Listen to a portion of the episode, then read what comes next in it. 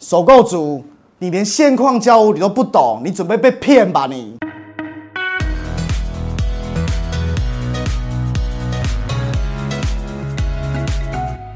嗨，大家好，我是 Ken。那今天要跟大家聊一聊现况交屋这四个字。呃，现况交屋在中古屋上面是一个很常常会看到在我们压在契约上面的名词。首购族因为我们的准备的预算，还有我们准备的一个月收入，都明显的不一定可以马上买到全新的房子，所以我们大部分都还是会以中古屋为准。那中古屋的话，大多数的中古屋不会十全十美，一定会有哪一些地方是我们会满意的，但也有一些地方我们没有办法满意的。很多不满意的地方，其实魔鬼就。藏在细节里面，那现况交屋就常常是那些可恶的屋主们常常会包装起来，让你没有发现的法律陷阱。Ken 这边就要稍微跟大家讲一下什么是现况交屋。那如果现况交屋没有做好的话，那屋主会有什么样的惩处？第一条，未告知有瑕疵的话，屋主其实你还是要负责任的，你别想逃。依据民法三百五十四条来讲话，如果我们在验屋的过程当中，一直到我交屋的前五年，屋主你都有责任。你不要以为在我们的契约上。面写上现况交屋，那就什么事情都没有了。当我如果发生有重大瑕疵，比如说漏水漏不完，你要出来解决。那如果是里面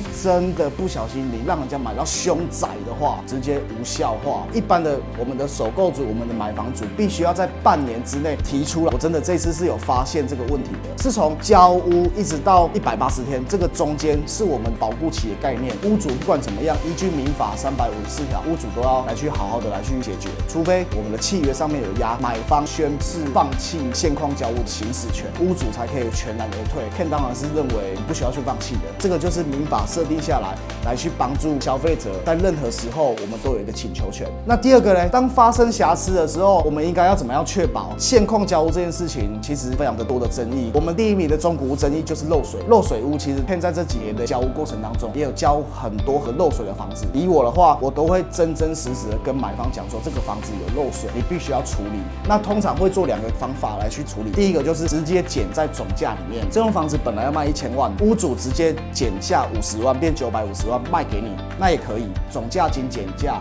那第二条是什么嘞？就是在垫屋之后交屋之前，要请屋主把这个部分维修好。维修好之后，我们再进行一次验屋，那我们才会进行我们完全的交屋。第二个方法，请屋主维修。那屋主如果不维修了，你就可以有这个权利可以行使民法的部分，请屋主强制维修，不然就是买卖至此无效。这第二点，通常我们要举证，就是我们必须要去拍照或是录影，让屋主知道说。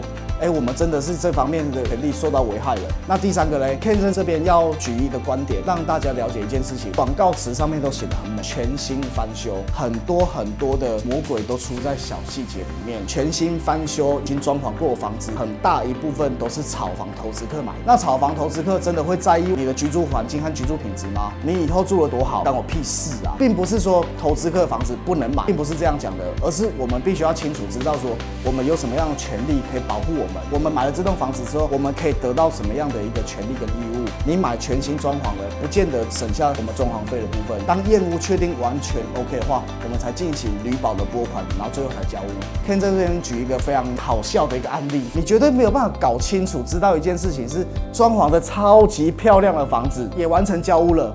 但半年之后，客人打电话给我说，他房子好像每一次只要有漏后型吼那种怪声啊，真的他就请了很专业的一个公司来去验屋，发现天花板上面它的漏水根本没有处理，它就上面就是一个水桶，他完全连处理都不处理的前屋主，那才调查一下以后，前屋主是投资客，是标准的大投资客，那这种东西的话，我们就可以行使主张说，哎，你交给我的房子是漏水屋。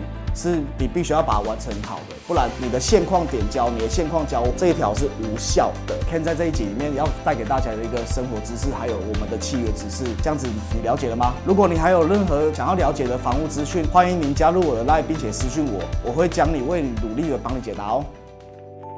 以上就是我们这一集的内容。如果你喜欢我的 Pocket 节目，请帮我订阅起来，这样你就不会错过下一集精彩的节目喽。我是买房首购专家 Ken，我们下一次见，拜。